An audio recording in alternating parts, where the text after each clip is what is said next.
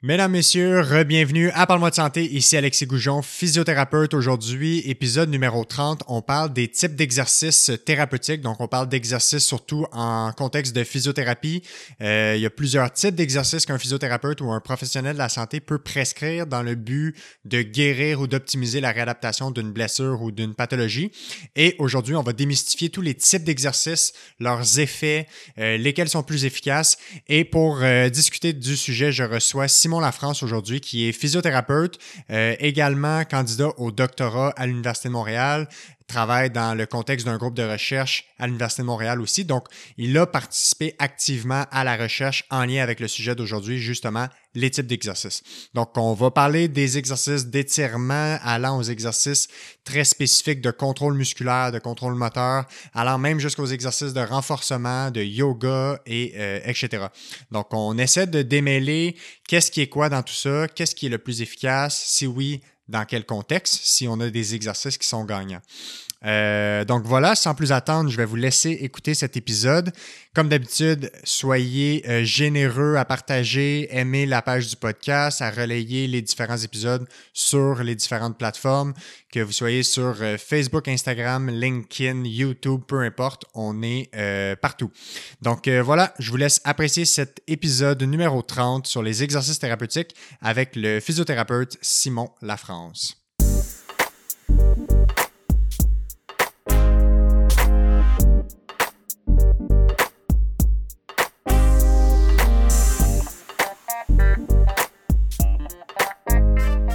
Alright, on est parti. Simon La France, bon matin, comment ça va? Très bien, toi Alexis? Ça va super bien. Merci d'avoir accepté l'invitation pour venir enregistrer ce matin. Euh, un sujet qui me passionne assurément, te passionne aussi. Je pense que ça va intéresser beaucoup de, des auditeurs aussi. Puis je sais qu'il y a une grande communauté de, de, physiothérapeutes au Québec qui nous suivent. Fait que c'est aussi un exercice, euh, un exercice, un, un, sujet qui est peut-être un peu plus niché aujourd'hui, un peu plus en lien avec la pratique des physios. Euh, on parle des types d'exercices en physiothérapie, euh, mais n'importe qui qui a consulté un professionnel de la santé dans sa vie va être capable de comprendre la conversation, puis ça va un peu leur parler parce que probablement que s'ils ont fait de la physio, ils ont eu des exercices à faire, euh, probablement différents types d'exercices selon le type de physio qu'ils ont vu ou différents, euh, différentes pathologies. Fait que on va essayer de démystifier un peu tout ce qui est euh, tout ce qui a trait aux exercices de physiothérapie. Avant qu'on commence, pour que les gens sachent un peu pourquoi je t'ai reçu, toi, tu es physiothérapeute, tu as gradué de l'Université McGill en 2016, si je me trompe pas. Exact, oui. Euh, puis tu as un genre de d'intérêt mix en lien avec la physiothérapie et d'occupation mix. Fait que juste pour résumer un petit peu, ça ressemble à quoi ton emploi du temps? Euh, explique-nous un peu qu'est-ce que tu fais, toi, de, ta vie en physiothérapie. Ouais, ben, j'ai travaillé au départ euh, comme clinicien à temps plein. Puis ensuite, mon intérêt pour la recherche m'a amené à, joindre l'équipe du docteur François Demel. Euh, fait que j'ai travaillé sur différents projets en lien avec l'évaluation des euh, de, projets de recherche en lien avec les troubles musculo-squelettiques, les douleurs, euh, puis l'évaluation de nouveaux modèles de soins aussi. Fait qu'en ce moment, dans le fond, je suis à temps plein au doctorat que je fais à l'Université de Montréal. Puis je fais également de la clinique environ une dizaine d'heures par semaine, soit dans une prison et dans une clinique privée en NSIC. Puis aussi, en parallèle à ça, tu as des tâches comme enseignement euh, ou en enseignement à l'Université de Montréal en physiothérapie. Fait que ça fait un, un, emploi du temps assez varié euh, qui doit être assez stimulant aussi de pouvoir toucher un peu à tout. Très stimulant, oui.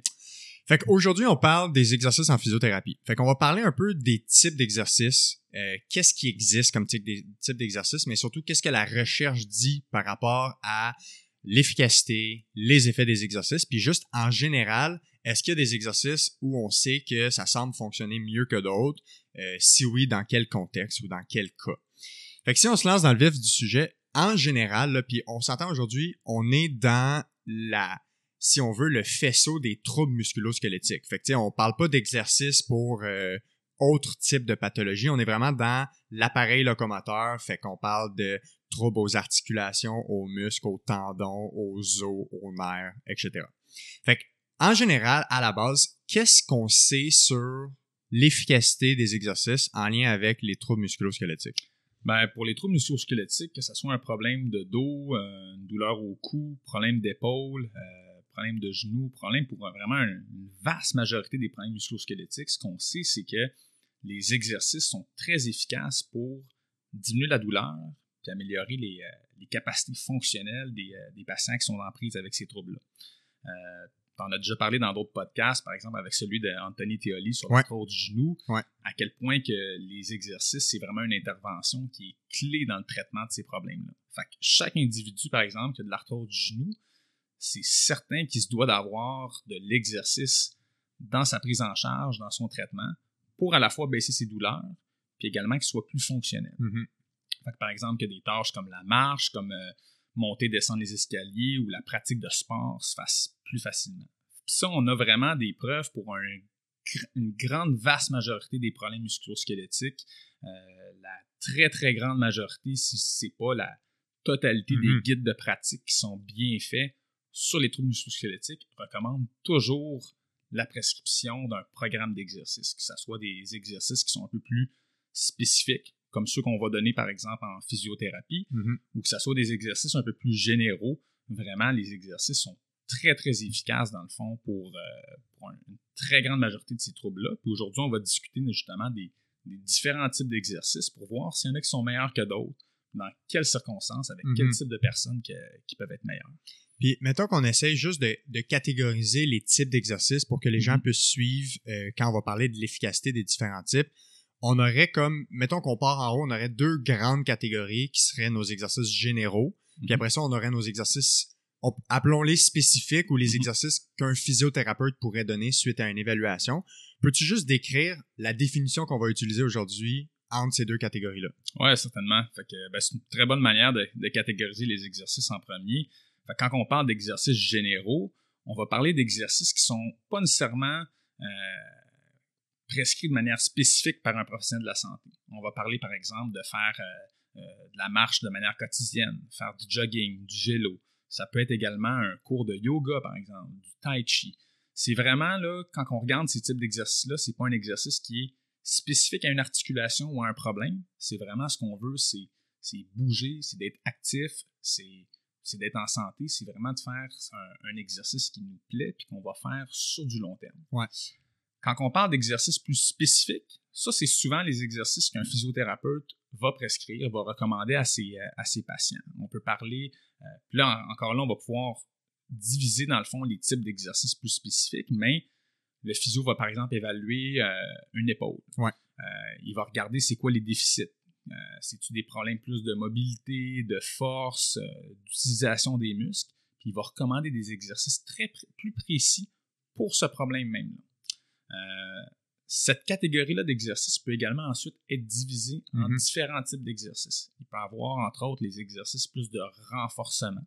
Là, à ce moment-là, le physiothérapeute va donner des exercices plus pour renforcer des muscles qui, qui sont faibles ou qui sont ou des muscles ou des tendons qui sont, qui sont sensibilisés, qui sont un peu ça. douloureux quand on fait quand on fait certaines tâches. Ouais. Mettre un peu de la.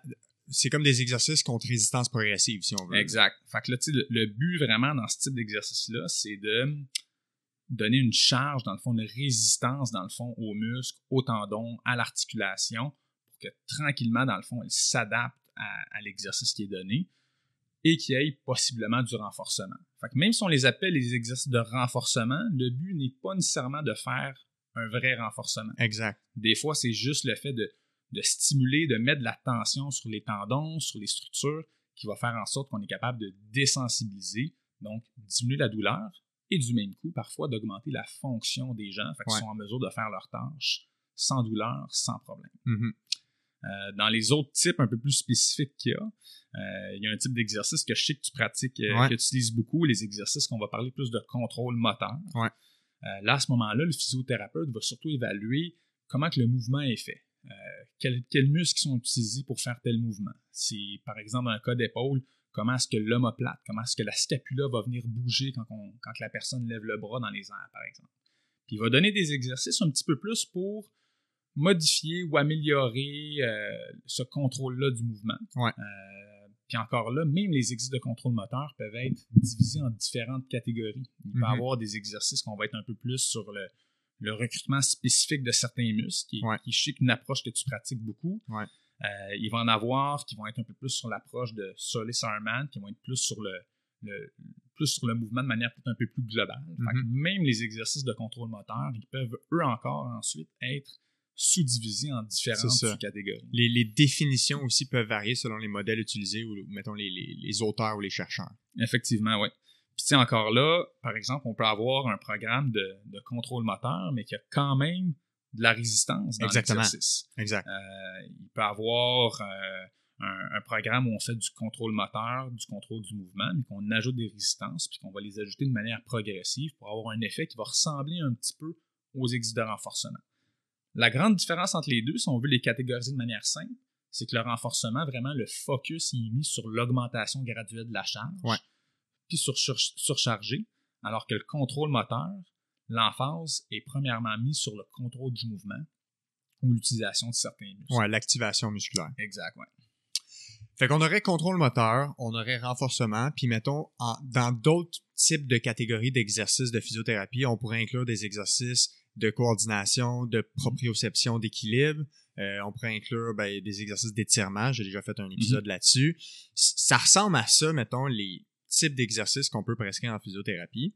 Euh, Proprioception, coordination, on peut même les rentrer dans, ben, dans la grande catégorie du contrôle moteur. Exact. Il y a- Mhm. Le contrôle moteur, en fait, la prémisse de base, c'est qu'il faut une bonne proprioception pour être capable ou on veut stimuler une amélioration de la proprioception ou de la, de la conscience corporelle pour être capable de contrôler certains mouvements. Fait qu'en effet. Exact. Euh, où on commence si on veut parler des effets de tous ces types de- de- d'exercices-là? Est-ce qu'on rentre, est-ce qu'on parle d'abord des effets des exercices généraux versus spécifiques, puis après ça, on rentre dans les différents types de spécifiques? On peut commencer, je dirais même par le contraire. On y va à Euh, à l'opposé? Ouais, on va regarder, euh, on pourrait parler premièrement de les exercices qu'un physiothérapeute donne. Ouais. Est-ce qu'il y en a qui sont meilleurs que, que les autres? Mhm. On va parler vraiment renforcement puis contrôle moteur. Il y a d'autres exercices qu'on n'a pas parlé, comme Ouais. ceux de direction préférentielle, qui, qui peuvent être très intéressants dans certains cas, mais que Ouais.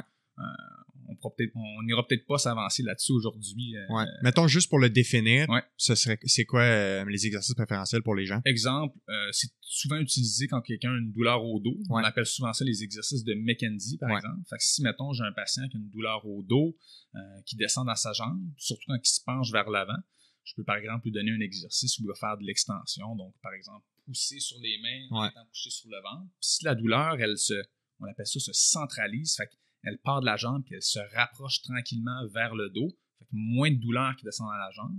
Là, ça peut être un exercice qui peut être très intéressant pour un patient dans, dans ce cas-là. Fait que c'est des ça. exercices qu'on va répéter un même mouvement pour baisser la douleur. Ouais. Ça, c'est sûr que, idéalement, c'est fait avec un physiothérapeute pour qu'il vraiment qu'il évalue puis qu'il regarde c'est quoi le, le bon exercice de direction Exact. préférentielle. Parce par- que ouais, c'est ça. Parce qu'il y a des physiothérapeutes qui font des formations en postgradué sous le le programme McKenzie. Exact. Puis c'est une façon d'évaluer Mhm. les blessures, les douleurs, en évaluant les directions de mouvement. Fait que, tu sais, le lombaire, c'est comme le plus facile à comprendre parce que, en général, les joueurs, ils ont, les gens, ils ont plus de problèmes soit en penchant vers l'avant ou vers l'arrière, soit des Mhm. problèmes en flexion, en extension. Fait qu'on trouve la direction qui semble soulager les douleurs, puis c'est des, un mouvement qu'on va répéter en exercice. Fait que c'est le, le genre de, de modèle sur lequel il se base. Ouais. Ça peut eff- effectivement être utilisé pour d'autres articulations, même ça. si on voit ça souvent pour les cas plus de douleur au dos, là, Ouais. les douleurs lombaires. ça, c'est fréquent. Dans beaucoup de modèles d'exercices théoriques, il y a tellement de littérature sur la région lombaire parce que c'est une des causes, sinon la cause la plus fréquente d'incapacité musculo-squelettique. Fait qu'il y a beaucoup de modèles qui ont été validés, démontrés pour le lombaire, qui n'ont pas nécessairement été validés ailleurs, mais qu'on extrapole un peu ou qu'on utilise les théories de ces modèles-là pour les utiliser, par exemple, à l'épaule, au genou, euh, etc. Effectivement, quand un, quand un chercheur mène un, veut découvrir une nouvelle méthode dans- de, de traitement, par exemple, plus la plus c'est facile de trouver des patients qui ont ce problème-là, plus ça va être facile de le prouver. Ouais, c'est ça. Si on veut trouver, mettons, un- un- valider un type d'exercice, c'est sûr que si on essaie de le faire sur un problème qui est très rare, ça va être plus compliqué que si on y va avec une douleur au dos ou une douleur à l'épaule, par exemple, qui sont beaucoup plus Ouais, fréquents dans notre société. là. Fait qu'on part avec contrôle moteur versus exercice de renforcement. Qu'est-ce qu'on sait à propos de ces deux types d'exercices-là? Puis on, on- on discutera pour voir un peu là, qu'est-ce Mhm. qu'il y en est avec les pratiques. Oui, ben exactement. Dans le fond, no- notre groupe de recherche dans les dernières années, on a fait une, une grande étude qu'on appelle une revue systématique euh, pour vraiment regarder l'ensemble de la littérature sur qui compare le contrôle moteur aux exercices de renforcement pour les troubles musculo-squelettiques. On a regardé ça pour les problèmes à l'épaule ou euh, les problèmes au niveau de, l'avant-bras, la, la main, le pouce, etc. Également au niveau de la hanche, du genou aussi. Puis dans le fond, ce qu'on a, a, remarqué, en fait, c'est que quand on compare les deux approches, euh, premièrement, les deux approches sont très efficaces pour l'ensemble de ces problèmes-là. Que les gens aient une douleur euh, en lien avec les tendons de l'épaule, une instabilité à l'épaule, de l'arthrose du genou ou une douleur fémoro-patellaire, quand on regarde l'ensemble de ces gens-là, qui aient soit les exercices de renforcement ou de contrôle moteur, ils ont des, vraiment des belles améliorations au niveau de leur, euh, réduction de la douleur et d'amélioration de, leur capacité fonctionnelle. Mm-hmm. Par exemple, sans rentrer dans les détails des chiffres, en moyenne, les gens avaient une douleur d'environ 5 sur 10. Quand il y avait, par exemple, les exercices de renforcement, leur douleur a baissé d'environ 2,8 sur, euh, sur 10, ce qui est énorme. Mm-hmm. C'est vraiment des changements qui sont super bons. Quand il y avait le, contrôle moteur, les exercices un peu plus, euh, un peu plus spécifiques, fait que quand, comme on, on en parlait, des, des, approches, par exemple, au niveau de l'épaule, ils vont euh, regarder comment que l'omoplate bouge, donner des exercices d'activation de certains muscles, des choses un peu plus précises. Ben, l'effet était un petit peu plus grand. Mhm. Fait que là, au lieu d'avoir environ 2,8 de diminution de la douleur, il, passait environ à 3,2. Fait que c'est un petit peu mieux.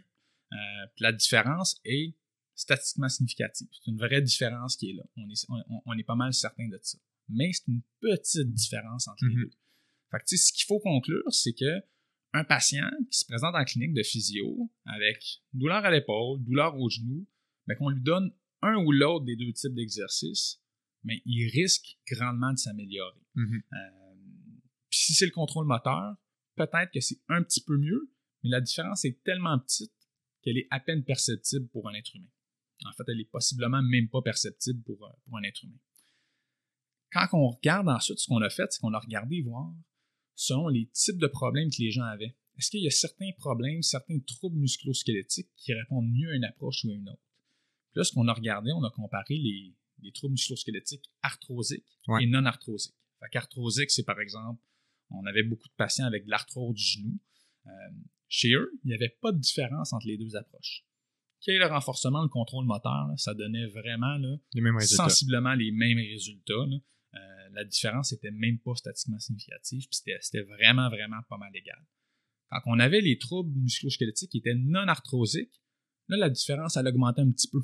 Euh, le contrôle moteur faisait un petit peu mieux euh, que le, que le, renforcement. la différence était peut-être perceptible. On parle d'effets peut-être cliniquement importants. Cliniquement important, ouais. On était comme un peu sur la limite, c'était pas clair. Fait que là, quand on a certains problèmes, comme par exemple une douleur au niveau des tendons, euh, des tendons à l'épaule, des tendons de la coiffe des rotateurs. Qui est très fréquent. Très fréquent. Dans ces cas-là, ben, les deux approches fonctionnent très bien. Contrôle moteur, il semble être un petit peu mieux. Puis là, la différence, ça vaut peut-être un peu plus la peine d'y aller avec du contrôle moteur. Euh, mais encore là, ce qui est important, c'est de la première conclusion, c'est que les deux approches sont très, très, très efficaces. Puis c'est comme dans la majorité des cas, peu importe, déjà si on fait des exercices, en général, ça va aider. Mm-hmm. Après ça, possiblement qu'il y a certains types d'exercices qui, selon les pathologies, les préférences des patients, les croyances, les attentes, pourraient aider un peu mieux un des problèmes que j'ai avec les, la façon que les études sont construites, puis c'est pas du tout spécifique juste à cette étude-là, c'est en général, on, on, on est dans un modèle médical qui est très patho-anatomique, c'est-à-dire où on classifie les pathologies selon les structures atteintes. Par exemple, euh, de l'arthrose. Fait qu'on on va, on va avoir une euh, de l'arthrose radiologique fait que, qui, est, qui est démontrée à la radiographie. Euh, par exemple, on va faire des études sur les atteintes miniscales pour les genoux. Fait qu'ils vont voir une clientèle qui ont des déchirures au ménisque, aux IRM. On va faire avec les, les discopathies lombaires. Mais l'affaire, c'est que la, la littérature, elle démontre tellement clairement la corrélation entre les trouvailles patho-anatomiques, appelons ça comme ça, ou les, trouvailles structurelles et les symptômes, la corrélation est tellement pas présente tout le temps mm-hmm. que je trouve ça difficile d'extrapoler des conclusions en partant de d'une prémisse d'un diagnostic basé sur la structure. Tu me suis-tu? Oui. Dans le sens où, mettons, oh, tu sais, je, je, voulais, tantôt on parlait de ça, je voulais qu'on parle de validité externe qui est de prendre une étude, Puis le concept de validité externe, c'est est-ce que la façon que l'étude est construite, est-ce que la façon que l'étude est construite, quand je l'amène dans ma clinique, la façon qu'ils font, ça ressemble à la façon que nous, on le fait en clinique. Fait que, mettons, moi, on l'a dit tantôt, moi, j'ai un biais envers le contrôle moteur, j'ai grande formation là-dedans. Euh, j'utilise de tous les types d'exercices, mais quand même beaucoup de contrôle moteur. Euh, dans ma pratique, ça s'est avéré être quelque chose qui fonctionne bien, ou à tout le moins, je suis très bon à enseigner ça, puis à convaincre les gens que c'est ça qui va les aider. On sait que la, confiance puis la relation thérapeutique est un élément qui joue beaucoup. Fait que, pratiquant ça, moi, la façon que je vais le, prendre en charge, c'est que mon diagnostic est pas basé sur la structure. Fait que mon diagnostic est basé sur le mouvement. Puis la meilleure façon de le comprendre, c'est les cas lombaires. Fait que, exemple, en lombaire, dans le modèle de contrôle moteur que, diagnostic que j'utilise, les gens ont soit un problème en flexion, c'est-à-dire en dos rond, ou un problème en extension. Fait que les gens qui ont un problème en extension, ils vont se retrouver à avoir des douleurs à la marche, debout longtemps, coucher sur le ventre, coucher sur le dos, euh, jouer au volleyball, courir. Toutes des problèmes, tous des mouvements qui font le dos creux, l'extension. Versus des problèmes en flexion, qui est probablement un genre de 75-80% des lombalgies. Les gens vont plus se retrouver à avoir des douleurs assis longtemps, conduire, pencher, jardiner, euh, mettre des bas, mettre des pantalons. Fait que quand la, la colonne a courbe, quand on va faire de la flexion. Fait que moi, basé là-dessus, je fais un diagnostic basé sur le mouvement. Fait que c'est-tu de la flexion ou de l'extension? Puis mes exercices sont en lien avec améliorer le contrôle sur la flexion ou améliorer le contrôle de l'extension. Puis après ça, une fois que on a un prérequis nécessaire pour travailler contre la charge, ben souvent c'est là que je vais ajouter des exercices pour compléter contre résistance, euh, des exercices d'endurance, des exercices de renforcement. Puis on, à un moment donné, on est comme quand idéalement on est rendu guéri, on est dans le maintien, puis là, c'est juste les bonnes habitudes de vie. On s'entraîne, on fait du sport un peu. Fait que, tu sais, basé là-dessus, j'ai de la misère des fois à prendre les résultats des recherches, puis de les voir concrètement, mm-hmm. parce que la façon qu'on catégorise puis qu'on diagnostique est pas la même nécessairement. Qu'est-ce que tu vois, tu sais, comment tu vois ça, toi? Parce que c'est une difficulté des cliniciens aussi d'interpréter la recherche, d'appliquer la recherche. Ben, tu sais, premièrement, le premier point que tu as mentionné qui est très intéressant, c'est en lien avec le diagnostic euh, mm-hmm. patho-anatomique versus plus un diagnostic plus de, de, syndrome ou plus fonctionnel. Ouais. Ben, la littérature qu'on parle en ce moment, qui compare les différents types d'exercices, c'est la littérature qui est faite en très grande majorité ou exclusivement par des physiothérapeutes. Ouais. Fait que quand on regarde la littérature là-dessus, c'est surtout des études relativement assez récentes. Euh, ont été faites dans les, dans, les 10-15 dernières années, ben, les diagnostics étaient, étaient dans la grande majorité de ces études-là, euh, soit pas ou pas complètement basés, dans le fond, sur un diagnostic patho-anatomique. C'est sûr qu'une étude, par exemple, sur l'arthrose du genou, oui, pour inclure les patients, pour être certain que c'était bel et bien ça qu'il y avait, il fallait également qu'ils valident avec, avec la radiographie qu'il y avait bel et bien la présence au niveau de la structure d'arthrose, mais il y avait également le, tout le reste de l'aspect fonctionnel, l'aspect de douleur qui était pris en compte aussi. Il y a un pattern clinique associé à l'arthrose qu'il fallait retrouver pour le diagnostic. Exact. Évidemment. Puis, nous, ce qu'on a fait, là, c'est sûr que bon, je présente les résultats globaux de l'étude, mais pour chacune des études, quand on fait quelque chose comme ça, on, évalue la qualité des études. C'est ça, exact. Fait que si on trouve qu'une étude n'est pas bien faite, par exemple, parce qu'ils ont mal sélectionné les patients, ben on, on enlève des, points à cette étude-là, si on veut. On va la catégoriser comme une étude un peu moins bonne. À la fin, selon la qualité des études qu'on a, mais ben, ça influence nos résultats. C'est ça. Vois-tu, dans les résultats qu'on parle ici, là, c'est un niveau modéré qu'on. un niveau de preuve modéré. Exactement. Un niveau de preuve, de données probantes qui est modéré. Ça, ça veut dire qu'on est assez confiant des conclusions qu'on a. Euh, quand on regarde au niveau de la clinique après, tu sais, là, tu me disais, des fois, c'est difficile comme clinicien de prendre les résultats des études puis de les ramener à la clinique. Ben, la première conclusion qu'on a là ici, c'est que les deux types d'approches sont bonnes. Mm-hmm. exact, ouais. Fait qu'on, avec les conclusions qu'on a, on n'est pas en train de dire à un physiothérapeute qui fait du contrôle moteur, faut que tu arrêtes d'en faire. En fait, c'était même un petit peu mieux là, dans, dans, dans, certaines analyses qu'on a fait. On n'est pas non plus en train de dire à quelqu'un qui fait plus du renforcement, c'est pas bon, faut que tu fasses plus du renforcement. Mm-hmm. Ce qu'on est plus en train de dire, c'est globalement, ces deux approches-là, pas une grosse différence. Il y a peut-être certaines conditions que le contrôle moteur est là un petit peu meilleur. Mm-hmm. Fait que ce qui est important un peu comme clinicien ensuite, c'est de réfléchir à ces résultats-là, ouais. de les interpréter, puis là, après ça, quand on va avoir un patient dans notre bureau, ça va être d'adapter nos, interventions en fonction, oui, de la littérature, fait que la, science, en fonction de ben, toi, tes capacités, ton expérience. Fait que, si tu le dis toi-même, toi, tu es très à l'aise avec l'enseignement du contrôle moteur. Euh, tu vas tes, tes, prescriptions d'exercice vont peut-être être mieux faites. Ton, euh, ton discours va peut-être être mieux adapté.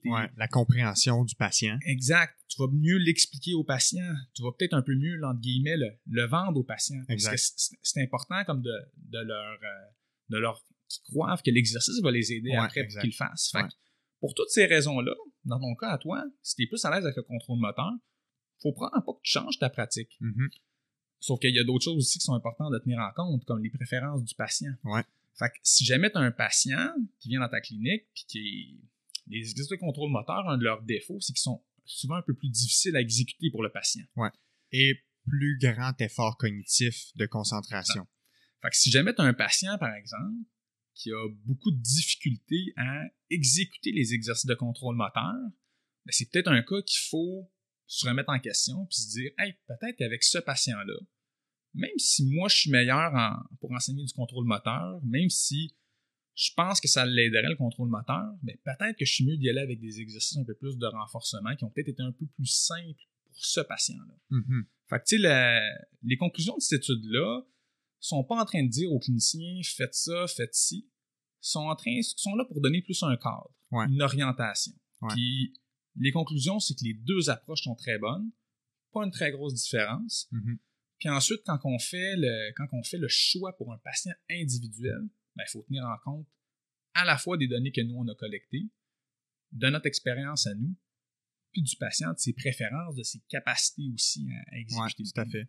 Je ferai l'avocat du diable mm-hmm. sur euh, la, la, difficulté des exercices parce que c'est un très bon point que tu amènes.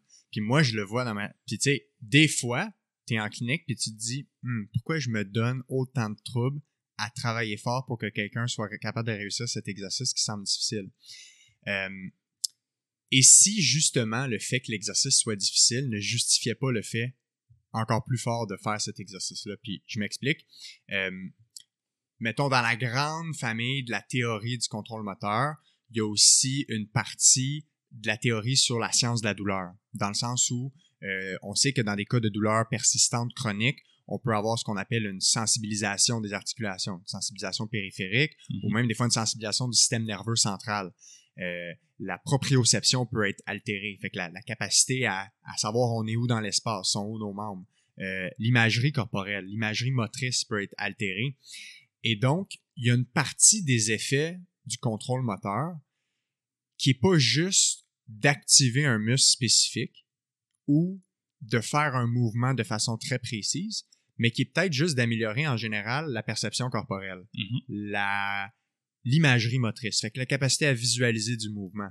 On sait qu'il y a beaucoup d'effets euh, en lien avec la visualisation du mouvement sur euh, la, la, neuroplasticité du cerveau. Euh, en neurologie, avec les AVC, ils utilisent, ça, ils utilisent beaucoup ça maintenant. fait que des fois, le simple fait de faire travailler quelqu'un sur sa perception corporelle, sur sa capacité à visualiser certaines parties de son corps, à, se visualiser bouger ou à avoir une attention très précise sur une partie du corps. C'est comme si ça fait travailler le cerveau à, reconstruire un petit peu la, définition de cette région du corps-là dans le cerveau. Puis ça donne ce qu'on appelle du feedback sensoriel, une, espèce d'information au cerveau qui dit ah je sens mon genou dans l'espace maintenant et dans des cas de douleurs chroniques euh, plus complexes, des fois des troubles en lien avec l'image corporelle comme euh, le, syndrome douloureux régional complexe ou les douleurs fantômes, ben on sait que juste de reconstruire mm-hmm. la carte du corps dans le cerveau, la carte anatomique, ça semble peut-être être un des effets pourquoi certaines fois le, le contrôle moteur peut fonctionner. Fait que des fois, justement parce que quelqu'un a aucune capacité à contrôler son bassin, par exemple, pour faire une, une antéversion, une rétroversion du bassin, un dos creux, dos rond, ben des fois, juste le fait d'améliorer sa capacité à contrôler ça un peu, ben ils ont déjà une meilleure conscience corporelle. Donc, ils ont une meilleure capacité à varier le mouvement dans leur quotidien. Je sais pas si tu me suis avec ça. Ouais, ben on, là, on parle beaucoup des, des effets neurophysiologiques de Mhm. ces exercices-là. Ouais. Euh, c'est important aussi de mentionner que les, les raisons exactes pourquoi les exercices fonctionnent, on, on a des bonnes idées de pourquoi ça. On a des bonnes hypothèses, des bonnes idées des Ouais. mécanismes derrière les exercices, mais c'est des choses qui restent encore, qui ont encore des, des points d'interrogation, des incertitudes. Absolument. On pourra Ouais. peut-être en parler un petit peu plus tard euh, Ouais, vers on la fin du podcast. Euh, si on revient plus aux troubles musculo-squelettiques, on parle d'un patient qui a peut-être la, de la difficulté à ex- exécuter les, les- les exercices de contrôle moteur. Je suis d'accord avec toi que ça ne veut pas nécessairement dire qu'il ne faut pas lui en donner. Euh, c'est une très bonne question, puis ça n'a pas été, euh, à ma connaissance, regardé au niveau de la recherche en ce moment. Là où je pense qu'il faudrait qu'un clinicien, par exemple, qui est très habitué à donner des exercices de contrôle moteur, devrait peut-être se remettre en question, c'est si le patient a pas la motivation d'exécuter ces exercices. Exact. Si, si on lui montre que c'est difficile, puis qu'il est très motivé, puis qu'il a vraiment, puis qu'il y croit, puis qu'il a envie de s'améliorer, je vois pas pourquoi que le contrôle moteur serait pas bon. Mais si au contraire, il est dans la clinique puis il se dit que c'est ça, je suis pas bon, Ouais. je suis pas capable de le faire, euh, on y montre l'exercice un premier coup, un deuxième coup, euh, on prend son téléphone, on, peut-être On filme. peut-être plus aujourd'hui Ouais, avec la COVID, là, mais on, on le filme pour qu'il y ait le vidéo. Euh, puis même à ça, ça marche pas. Il revient la semaine d'après, il, il, il fait un peu tout croche, ou encore pire, il l'a pas fait parce qu'il trouvait ça trop difficile. Puis il est pas motivé parce qu'il se trouve poche. Mais ça, c'est clairement un cas où je pense que le, le thérapeute doit se remettre en question Ouais. puis doit peut-être modifier son approche d'exercice. Surtout parce que quand on regarde le- quand on regarde l'ensemble de la littérature qui a été faite, il n'y a à peu près pas de différence entre les deux. Là, tu sais, on parlait, par exemple, tu parlais de, des cas de lombalgie. Ben, tu sais, il y a, y a des études similaires à la nôtre qui ont été faites pour les lombalgies puis pour les douleurs au cou. Euh, Ouais. notamment une, une revue Cochrane qui a été faite pour la, la lombalgie. Puis ce qu'il notait, en fait, c'est que les exercices de contrôle moteur, en fait, il y avait pratiquement les mêmes conclusions que nous.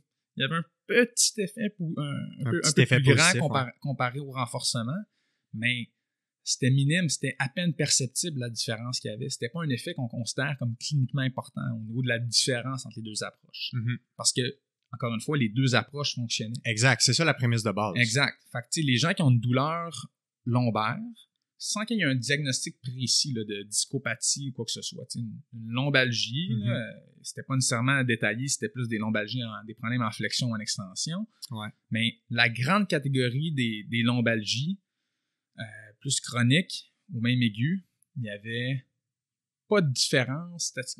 Il y avait une différence à peine perceptible qui n'était pas cliniquement importante Mhm. entre les deux approches. Fait que les deux approches fonctionnent très bien. Là, après ça, comme clinicien, quand on a un patient dans notre bureau, ben, ça se peut que ce patient-là, il réponde mieux, lui, à du contrôle moteur.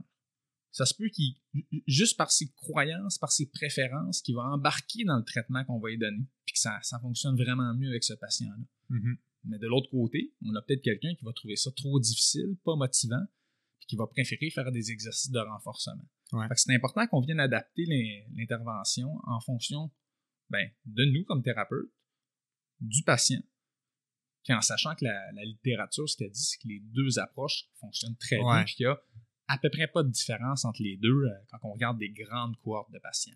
Puis dans les deux cas, peu importe le type d'exercice qu'on donne, euh, s'il y a un enjeu de motivation à faire les exercices, fait qu'on, re- mettons comme clinicien, on remarque que les gens ont de la difficulté à, s'impliquer dans le plan de match et de Mhm. faire les exercices, peu importe le type d'exercice que tu as donné, faut que tu te remettes en question. faut que tu te remettes en question sur est-ce que tu les as bien expliqués, est-ce que tu as bien démontré la- le pourquoi qu'on fait ça? Puis des fois, en fait, le piège dans lequel il faut pas tomber, c'est l'acharnement thérapeutique de je veux absolument qu'il soit capable de faire ça et donc Mhm. 4, 5, 6, 7, 8 traitements plus tard, tu es encore sur le même exercice puis il est toujours pas capable de le faire puis il est encore pas motivé. Là, tu as, un problème comme thérapeute, tu pas capable de remettre en question le plan de match puis d'adapter. Euh, en lien avec la revue Cochrane que tu disais, là, je, je l'avais lu en diagonale rapidement. Encore une fois, pour moi, tant qu'on regroupe les lombalgies toutes dans la même catégorie, je suis pas capable de l'appliquer à, ma pratique. Tu sais, Ou à la pratique basée sur une évaluation selon les directions de mouvement. Mais c'est tellement dur faire des études déjà à la base. Euh, quand on veut avoir des conclusions un peu plus précises, souvent ça réduit le bassin potentiel de personnes qui peuvent participer à l'étude. Ou des fois ça augmente la difficulté de euh, d'échantillonnage ou d'avoir des groupes, mais faut vraiment, tu sais, mettons les lombalgies c'est là où le modèle de contrôle moteur a le plus de de, de littérature faut vraiment que les études séparent les problèmes en flexion qu'en extension. Pour ma part, mettons, clinicien. Puis tu sais, moi, je suis pas dans la recherche à temps plein du tout, du tout, du mm-hmm. tout. Là. Ce que je constate concrètement, c'est que l'approche de traitement pour un problème en extension ou en flexion, complètement différente. Mais encore là, la nuance que je mettrais, c'est que ça dépend aussi du niveau de fonction et d'activité physique des gens à la base. Parce qu'on on en parlait un peu tantôt, les gens qui font pas d'activité physique régulièrement, qui sont pas actifs, puis qui ont des habitudes de vie ordinaires vont bénéficier de n'importe quel genre d'activation déjà à la base mm-hmm. parce qu'on connaît les bienfaits de l'activité physique. Fait que, encore une fois, des fois, faut essayer, ce serait, ce serait le fun, mais c'est tough puis c'est long avec la science, d'avoir des, des conclusions plus claires sur des catégories plus précises de gens qu'on sait qui vont être aidés par tel ou tel type d'exercice, sachant encore que les deux vont aider. Mais probablement que si on, rend encore plus pointu les populations cibles, qu'on est capable de trouver peut-être des résultats plus significatifs en faveur ou en défaveur d'un type d'exercice des fois. C'est des hypothèses intéressantes. Euh, pour regarder, voir s'il y a un type de, de, problème lombaire qui répond mieux à une approche ou à l'autre, mm-hmm. ben là, il faudrait. Puis là, on, on rentre vraiment dans les sous-types. Quand on parle de problèmes plus en flexion ou en extension, on, est, on est encore plus précis. On est, on, est, on, est, on vient assez précis dans le diagnostic. Là, on est plus dans euh, douleur, euh, plus en, avec douleur irradiée ou non, etc. Non, c'est ça. On est dans du quand même assez précis. Ouais. Ça serait super intéressant de faire des études de ce type-là pour voir si quelles sont les approches qui sont les plus efficaces selon les, euh, les, diagnostics un peu plus précis? Mais ça, à ma connaissance, ça ça n'a pas été ou ça peut être évalué là, mm-hmm. en ce moment. On n'est pas capable de, de, donner ces conclusions-là. Les conclusions en ce moment qu'on doit donner sont un peu plus générales. C'est ça, exactement. Puis la conclusion générale, c'est qu'en ce moment, avec les, les données qu'on a, ben qu'on y aille avec une approche ou avec l'autre, les deux sont très efficaces. Mm-hmm. Puis tant pour les lombalgies que pour les autres problèmes, il y a soit pas de différence entre les deux ou un très léger effet positif du contrôle moteur qui est pas mal souvent pas cliniquement important. Mm-hmm. Il y a certains cas qui l'est peut-être, qui est comme à la limite, là, mais c'est règle générale, la différence n'est pas cliniquement importante entre les deux approches. Les, deux sont très très bonnes. Mais tu vois, quelque part dans mon laptop, dans un dossier caché, il y a, il y a un brouillon de thèse de doc là-dessus. Là. Fait que ce serait très, clairement intéressant, mais. Certainement. Ça prend du temps et, euh, de la volonté et de l'énergie pour faire ça. Pour se lever de bonne heure. ouais, ça c'est clair. Euh, fait que là, on a comparé exercice de renforcement, mm-hmm. exercice de contrôle moteur en lien avec ça, puis en lien avec la, première recherche qu'on a parlé, qui a été faite par votre groupe de recherche, y a-t-il d'autres choses à ajouter ou des d'autres nuances euh, à aborder avant qu'on passe au prochain point? Non, mais je pense même que euh, dans les derniers temps, tu parlais justement du, euh, du fait de si on a un patient qui, est déjà très actif ou versus quelqu'un qui ne l'est pas, ouais. ben, une autre étude qu'on a menée, une autre revue systématique, une autre revue de la littérature qu'on a menée, c'est que là, on a voulu comparer pour les troubles musculosquelettiques, les approches plus spécifiques de physiothérapie. Fait que là, le contrôle moteur et le renforcement, on les regroupait ensemble. Ouais, c'est ça. On mettait ça ensemble, on regardait toutes les approches plus spécifiques de physiothérapie, comparait à des exercices plus généraux. Fait que là, on y allait avec des, comme on parlait un peu plus tôt tantôt, là, euh, de la marche, euh, euh, du vélo, du yoga, on avait même quelques études sur le tai chi, sur le renforcement général. Il y avait une étude sur le pilates mm-hmm. aussi, une autre sur le qigong aussi. Ouais, ki, euh, Kichong, Qigong? Euh, ouais, je suis pas certain comment le prononcer, mais, j'ai déjà entendu parler de ça. C'était vraiment un ensemble d'études sur des approches d'exercice qui sont plus générales, puis qui sont pas données par un, nécessairement par un professionnel de la santé, mais où les gens ils bougent, ils sont actifs. Puis ça, c'était pas nécessairement notre volonté, mais la littérature qui existait, c'était de manière générale, les, gens qui avaient été inclus, c'était surtout des gens avec des douleurs au dos, des douleurs lombaires, un petit peu avec des douleurs de cou, puis on avait deux études sur l'arthrose du genou. Mais c'était des gens avec des douleurs qui étaient, de manière générale, assez chroniques. Ouais. des gens qui avaient des douleurs depuis déjà plusieurs années dans la plupart des cas. Euh, même ça allait jusqu'à une moyenne de 20 ans. Là, fait qu'on avait vraiment une population de, de, gens qui avaient des douleurs chroniques persistante depuis plusieurs années. Est-ce que de base, c'était des gens avec un niveau de fonction déjà affecté pas mal? C'était pas nécessairement évalué dans les études. Ok, ça. ouais. Quand, quand on regarde, quand on fait une revue systématique, c'est qu'on va rapporter dans le fond la littérature qui existe. Ouais. Fait que même si on voulait évaluer cet aspect-là, si on a par exemple dans, dans cette, cette revue-là, on avait de, mémoire euh, euh, 15 ou 20 euh, essais cliniques. Ouais. Euh, si jamais il y a juste 3 ou 4 des essais cliniques qui ont rapporté ces données-là, mais nous, on ne peut pas tirer de conclusion. C'est ça, c'est ça. Faut, faut, faut qu'on ait des données qui sont rapportées par au moins une certaine proportion des, euh, Ouais. des, des études. Fait que ça, on ne pouvait pas l'évaluer. Ouais. Euh, mais ce qui est intéressant, c'est quand on a comparé, dans le fond, quand on a regardé, quand on a fait des méta-analyses, qu'on a comparé, voir euh, l'approche de physio, de traitement avec des exercices plus spécifiques aux approches plus générales chez les gens qui avaient une douleur chronique, on n'a pas observé de différence statistiquement significative entre les deux Mhm. tant pour les réductions de la douleur que pour les améliorations au niveau des capacités fonctionnelles. Fait avait, il n'y avait pas de différence qui était notée. Mhm. C'est important, par exemple, quand même, de bien interpréter ces résultats-là. Parce qu'on avait dans. On se disait tantôt qu'on avait des preuves modérées Ouais. pour les résultats qu'on parlait tantôt. Là, dans ce cas-ci, on avait des études qui étaient globalement de moins bonne qualité. Mhm. Plus de risque de biais. Exactement. Les résultats aussi à travers les études, c'était très incons- euh, inconstant. Inconstant. Euh, on avait des études qui montraient un gros effet thérapeutique de la physio, d'autres qui montraient pas de différence, d'autres qui montraient un effet thérapeutique de l'approche plus générale. Fait que les résultats ils étaient très variables selon les études. En, litté- en, en science, on appelle ça de l'hétérogénéité. Ouais. Des résultats très inconstants. Fait que, au total, les conclusions qu'on doit tirer, là, en ce moment-là, sont une certitude qui est soit qui est entre très faible et faible. Mhm. Fait que c'est des résultats qui sont incertains. C'est Ouais. des résultats que ça se peut que si on a des, des bonnes études, des études de bonne qualité qui sont faites dans les prochaines années, qui changent. Ouais. Mais ça reste quand même très intéressant parce que c'est. On a été les premiers à faire cette analyse-là euh, au niveau de la littérature, de regarder vraiment approche générale à spécifique. Puis on rapporte quand même qu'il y a peut-être pas, euh, que pour certains, euh, certains patients, des- principalement des douleurs plus chroniques, douleurs au dos surtout, ben, il n'y a peut-être pas vraiment de, de différence entre une approche générale et une approche plus spécifique. Mhm. Euh, fait que ça, justement, c'est quelque chose qui est très intéressant.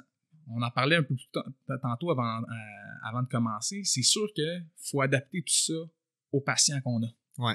Si j'ai un patient qui vient me voir dans la clinique, qui a une douleur au dos, même si c'est une douleur au dos qui est chronique, puis c'est quelqu'un qui fait déjà du jogging trois fois par semaine, du ski de fond quatre fois par semaine l'hiver, qui fait un peu de vélo, ben c'est sûr que je ne vais pas lui proposer un programme de marche de tai chi. ou de tai chi. Ouais. C'est c'est pas là-dessus qu'on qu'on risque d'avoir un effet. Ce patient-là, qui a une douleur, qui a une douleur au dos, on risque pas mal plus d'y aller dans des exercices plus spécifiques Mhm. de physiothérapie parce qu'il est déjà très actif. Il y a déjà les effets positifs, dans le fond, de l'activité générale. Exactement. Versus, si j'ai un travailleur de bureau qui, euh, qui bouge à peu près pas, qui, euh, qui utilise toujours son véhicule pour ses déplacements, euh, qui prend l'ascenseur pour aller au bureau, pour monter les étages quand Mhm. il va au bureau, ben, cette personne-là, ça se peut que juste un programme de marche, ça soit ça qu'il ait besoin. Qu'il ait Ouais. besoin de s'activer, qu'il ait besoin de bouger, qu'il ait besoin de changer un peu sa posture au niveau du dos s'il est, est constamment en, en flexion, constamment assis. Ouais. Fait c'est important, nous, comme cliniciens, ensuite, d'adapter ces conclusions-là, puis vraiment de, de, de recommander les meilleurs exercices pour les patients. En lien avec ça, tu dis que vous étiez les premiers à faire ce genre de, revue-là, qui est assurément un- une question de recherche super intéressante. Est-ce qu'il y a un danger potentiel à ce que la profession de physiothérapie n'ait pas la valeur qu'elle devrait avoir comparée à des gens qui peuvent faire de la prescription d'exercice ou de l'enseignement d'exercice comme des kinésiologues, des Mhm. thérapeutes du sport, des entraîneurs dans les gyms. Tu sais, puis on s'entend, tu l'as, tu l'as, tu l'as dit très bien, là, c'est des conclusions de qualité très faible à faible, mais quand même, si, si on a des études qui ont des, des résultats comme ça, est-ce que ça peut pas amener un genre de danger de ben, pourquoi on verrait un physiothérapeute qu'on paierait 120$ pour se faire évaluer notre, notre, notre région puis avoir des exercices plus spécifiques? Pen- Penses-tu qu'il y a un potentiel que on puisse extrapoler ça vers ce genre de discours-là qui pourrait être dangereux? Ben, pr- premièrement, nous, comme chercheurs, notre but premier, c'est l'avancement de la science, Mhm. l'amélioration de la qualité des soins.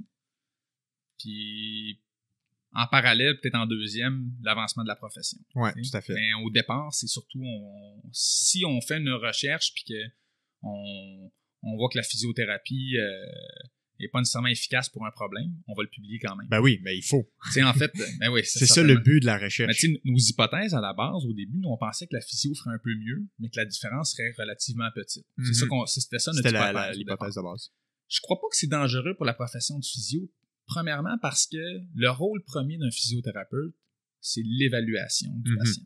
C'est de dire vraiment, ben, ton trouble musculo-squelettique, c'est pas quelque chose qui est sérieux. T'as pas besoin d'aller voir un médecin, par exemple. C'est quelque chose qui est relativement bénin. Tu as besoin de tel type de traitement. Puis là, les, les résultats de cette étude-là, en fait, ce qui montrent, c'est que chez un certain type de population, des gens, tu sais, des, des gens avec des douleurs vraiment chroniques, Ouais. ben, il n'y a peut-être pas de différence entre les deux approches de prescription d'exercice. Mhm. La physiothérapie, c'est sûr que l'exercice est une part très importante de notre profession, mais c'est pas la seule. Ouais. Les conseils qu'on donne, euh, les recommandations qu'on donne sont dans certains cas, L'éducation. exactement, sont dans certains cas aussi bons, si c'est pas meilleur que les exercices qu'on va prescrire. 100% d'accord. Fait que je pense que cette étude-là, puis tu sais, ça, ça a fait beaucoup de bruit dans, euh, dans le monde de la physiothérapie Ouais. quand on l'a publié. Sur Il y a- les réseaux sociaux. Ouais, il y a, il y a- il y a- il y a beaucoup de physiothérapeutes qui étaient euh, pas très très contents de voir cette étude-là, puis qui, Ouais. euh, justement qui avaient peur qu'on fasse reculer la profession. Là, Ouais. On a eu euh, droit quasiment même à quelques insultes de, de Ouais, certains physiothérapeutes. Là. Euh, mais je mais je crois pas qu'elle vient, que ça vient reculer la profession. Au contraire, je pense que ça vient, ça vient aider à l'avancement Mhm. ça vient aider justement à ce, qu'on, à ce que nous, on ait notre réflexion en tant que professionnel, puis de se dire, y a-t-il des cas où on vient peut-être un peu surtraiter des patients, Mhm. Ouais. où on vient peut-être euh, voir plusieurs fois un patient pour la progression de son programme d'exercice, alors que ce qu'il a peut-être réellement besoin, puis qui- qui- puis ce qui va peut-être mieux intégrer lui dans sa, dans sa routine, c'est de l'exercice général. Ouais. Euh, si on a quelqu'un qui bouge pas, là, ben, qu'on lui donne un programme d'exercice, quelqu'un de très sédentaire, on lui donne un programme d'exercice spécifique de physio, mettons là, que c'est quelqu'un qui, qui adhère, il, il réalise le programme d'exercice, il le fait pendant, mettons, 6-8 semaines, ça s'améliore bien, son, sa douleur au dos est presque partie. Qu'est-ce qui risque d'arriver après? Il risque d'arrêter Mhm. son programme d'exercice de physiothérapie. Mhm. Alors que si on lui donne un programme de marche, par exemple, qu'on lui recommande de faire peut-être un- du yoga selon les préférences du patient, peu importe, qu'on qu'on trouve un Quelque chose qu'il aime. exactement, quelque chose qu'il aime, qu'il va faire, qu'il va bouger, ben ça se peut qu'à à- la fin du 6-8 semaines, quand il y a moins de douleur, ben ça se peut qu'il continue. Puis ça se peut qu'à ce moment-là, ça soit encore plus bénéfique pour cette personne. Ouais. Parce que on, arrive dans quelque chose qui est modifié, intégrer de nouvelles habitudes de vie qui sont saines et durables pour le long terme. Puis, dans certains cas, ben, tu parlais de kinésiologue, Mhm. Ben, peut-être qu'il y a certains cas qu'il faudrait que justement que quand les douleurs sont diminuées, qu'on réfère un petit peu plus à nos collègues kinésiologues? Euh, pas peut-être, assurément. ouais, ouais. Assurément. On le fait pas beaucoup. Mhm. Les kinésiologues, ils prennent pas encore. euh, Il n'y a pas beaucoup de place encore nécessairement. Ouais. les- C'est rentré dans la tête des gens, ou du moins ça commence à rentrer dans la tête des gens que quand ils ont une douleur musculo-squelettique, ils consultent un physio. Ouais. Mais c'est pas encore rentré dans, dans notre société, dans notre culture, d'aller consulter un kinésiologue. Alors, Quand tu- alors qu'on ouais. devrait. Ben aussi, toi, tu as un background en, kinésio- le- en kinésiologie. Thérapie du sport. Ouais, thérapie Ouais. du sport. que Pas, pas terminé Tu ça. as fait deux ans, c'est ça. Mais ouais, assurément. Puis tu sais, une, une des une des choses que la science peut faire aussi, c'est améliorer notre précision à savoir quand est-ce que tel professionnel est utile, Mhm. quand est-ce que tel professionnel doit embarquer. Tu sais, fait que ça c'est clairement euh, une des choses qui a, a encore optimisé. Tu sais, on sait dans le système de santé en général, en lien avec les recherches que tu fais sur les pratiques avancées, on sait que les physios sont capables d'avoir un rôle beaucoup plus important et utile pour décharger les tâches, par exemple, des médecins ou des infirmières, en lien avec les urgences aussi, entre autres. là. Mhm. Euh, dans le, le- le- la revue avec les types d'exercices, ce qu'on voit aussi, euh, la différence, un des éléments clés, c'est l'aspect que c'était des douleurs chroniques. S'il y a une chose que j'ai compris depuis que j'ai commencé à travailler, c'est que, Puis la chose que je m'attendais le moins, qui est un immense impact, c'est toute la catégorie des facteurs psychosociaux qu'on appelle, qui est, à mon avis, un, un immense facteur influençant, en fait pas à mon avis personnel, à l'avis de la littérature, qui est un immense facteur qui influence les douleurs, le outcome et aussi l'adhérence au plan de match, l'adhérence au plan de traitement et donc le, le, le, le outcome final. Comment on peut c'est difficile de tirer des conclusions quand les facteurs psychosociaux sont pas contrôlés ou évalués au prix en charge. Moi, je le vois que euh, dès qu'on a des facteurs psychosociaux forts, exemple catastrophisation, euh, syndrome de stress post-traumatique, sentiment d'injustice envers l'employeur, euh, anxiété ou, ou croyance en lien avec la blessure, les gens sont même plus dans la catégorie, euh, dans la même catégorie de diagnostic. Tu comprends? La façon que je le mhm. vois? Tu sais, mettons qu'on revient à mon modèle de lombalgie que j'utilise, ben, tu as un problème en flexion ou en extension, ou les deux. Ça, c'est pas mal tout le temps un pattern que je suis capable de trouver. Mais après ça, si euh, tu penses que pencher en avant, ta vertèbre à casse, mais tu as un facteur psychosocial qui s'appelle peut-être de la kinésiophobie ou de la peur de pencher en avant ou une croyance erronée avec ce mouvement-là pour moi, c'est inutile de te donner un exercice pour contrôler ton, ton mouvement penché. Ben, c'est peut-être pas inutile parce que ça peut, mettons, on peut modifier le mouvement pour que tu sois plus à l'aise de pencher puis que tu aies moins mal, puis que ça, ça te convainc que, ah, ben, finalement, pencher, c'est pas si dangereux que ça. Faut qu'il y ait de l'enseignement autour. Exact. Fait que mon intervention principale devient l'éducation. Et donc, dans les études, dans cette étude-là, est-ce que tu sais si même les exercices généraux, ils étaient évalués par des physiothérapeutes quand même? C'est juste qu'on leur prescrivait des exercices généraux dans les études? Ces patients-là, dans ces études-là, il y avait toujours une évaluation soit d'un physio ou d'un médecin. OK. Fait dans le fond, pour être inclus dans l'étude, il fallait premièrement qu'ils passent les critères d'éligibilité. C'est pas, pas, toujours super bien décrit dans les études. dans les études qu'on avait de moins bonne qualité, c'était pas toujours très bien décrit. C'était plus flou, ouais la première étape pour qu'un patient rentre dans une étude de ce type-là, c'est d'avoir une première évaluation satisfaisant les critères d'éligibilité. Fait que là, ça, c'est pas une. C'est pas une. Euh, quand on regarde les, résultats de cette revue-là, ce qu'on n'a pas fait, c'est regarder, voir si tu as mal au dos, tu vas voir un physiothérapeute ou tu vas voir un prof de yoga. Ouais. C'est pas ça. Non, non, non, non, non. Ce qu'on a regardé, c'est une douleur au dos, tu es premièrement évalué par un professionnel de la santé c'est soit un physiothérapeute ou un médecin dans la très grande majorité des cas. Il évalue, tu satisfais les critères d'éligibilité. Fait qu'on sait par exemple que tu as une euh, lombalgie chronique sans douleur irradiée au niveau des jambes, mettons. Mm-hmm. une, douleur au dos qui reste au dos, reste qui, est descend pas. Euh, puis là, après ça, on va tester deux approches de traitement. Soit uniquement ces types d'exercices-là, ou uniquement l'autre type d'exercice. Ouais, plus généraux. Fait que c'est pas une comparaison de la prise en charge par un physio versus la prise en charge par un non-professionnel de la santé. C'est une comparaison des deux types d'exercices. Mm-hmm. Le physiothérapeute peut très bien encadrer la, reprise ou le début, dans le fond, d'un exercice plus général. Ouais.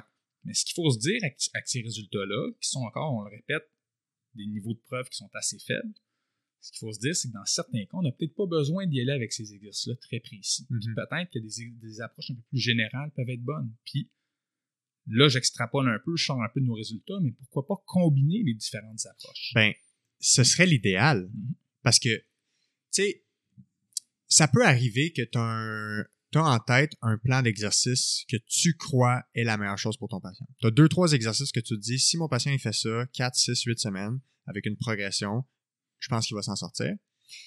Mais peut-être que dans ces exercices-là, tu c'est pas tout le temps la chose la plus motivante à faire des exercices de physio, là, puis je le sais très bien, puis on a un rôle pour stimuler cette motivation-là. Mais si en parallèle à ça, on intègre un ou deux exercices qui satisfont euh, l'attente, le plaisir, la croyance du patient que ça, ça va les aider, ben ça peut aider à améliorer l'adhérence. Fait on peut utiliser ces différents outils-là non seulement pour satisfaire l'attente des gens qui nous consultent, mais pour stimuler la motivation. Puis aussi, faut garder en tête le long terme. La personne, le but, c'est pas qu'elle guérisse dans six semaines, puis qu'elle revienne dans un an pour le même problème, qu'on refasse la même affaire, puis qu'elle reparte six semaines plus tard. Fait que dans n'importe quelle prise en charge, il faut avoir le portrait global des habitudes de vie, puis de voir si mon, mon patient en ce moment, de la façon qu'il gère sa vie puis sa santé, sur le long terme, c'est un bon investissement. Puis faut essayer de semer des petites graines pour être capable d'améliorer ça ou d'amener le patient à s'ouvrir les yeux sur ben peut-être que je fais pas tout ce qu'il faut pour optimiser ma santé physique. L'activité physique là, c'est la chose qu'on sait qui diminue à peu près toutes les causes de mortalité confondues, tu Fait que n'importe qui qui vient dans mon bureau puis qui ne fait pas d'activité physique régulièrement, mettons au moins chaque semaine, ben faut que ça fasse partie de la conversation. Puis c'est là mm. que des exercices généraux, faut pas mettre ça dans une catégorie euh, d'exercices boboche qu'on prend dans le dernier tiroir, tu sais. Ça fait partie de donner des outils à notre patient pour lui montrer les options de bouger, les options d'activités différentes. Les gens ils viennent souvent nous voir pour avoir une approche plus spécifique. Mais souvent, ce qu'ils vont retenir le plus, c'est les conseils puis l'enseignement. Absolument. Ça, ça, me fait penser à une étude qui a été réalisée au Québec, à l'Université Laval, chez des coureurs. Oui. Une étude, justement, je pense que, ben, en fait, Blaise, dans, ton premier, je pense, ouais, c'est le premier épisode, le premier épisode, dans le fond, euh, qui en a parlé, mais tu sais, il, avait pris une, une cohorte, dans le fond, de, de coureurs, euh, coureurs qui couraient de mémoire un peu plus de au moins une quinzaine de kilomètres par semaine. Fait que des coureurs quand même assez actifs. Ouais qui avait une douleur fémoro-patellaire au genou, fait qu'une douleur en avant du genou autour de la, rotule, autour de la patella. Puis ils ont fait trois interventions. Une première où ils faisaient uniquement de l'enseignement. Fait qu'ils leur donnaient des conseils sur la gestion de la charge ou euh, des fois on utilise le terme quantification du stress mécanique. Euh, des conseils comme faire des sorties, euh, un peu plus de sorties, mais des sorties un peu moins longues pour faire le même volume. de gérer aussi le volume d'entraînement en fonction des symptômes. Mm-hmm. que, la, douleur ne monte pas trop, puis qu'elle revienne à un niveau de base en dedans d'environ une heure après l'exercice. Un deuxième groupe qui faisait le même enseignement, mais il ajoutait des exercices. Des exercices de renforcement, de contrôle moteur, des exercices assez typiques qu'on a tendance à donner chez un coureur. Ouais. Puis un autre troisième groupe où là, il y avait le même enseignement, puis là, il ajoutait dans le fond des corrections biomécaniques. Euh, du patron de la course. du patron de course, des, trucs très, très, très spécifiques.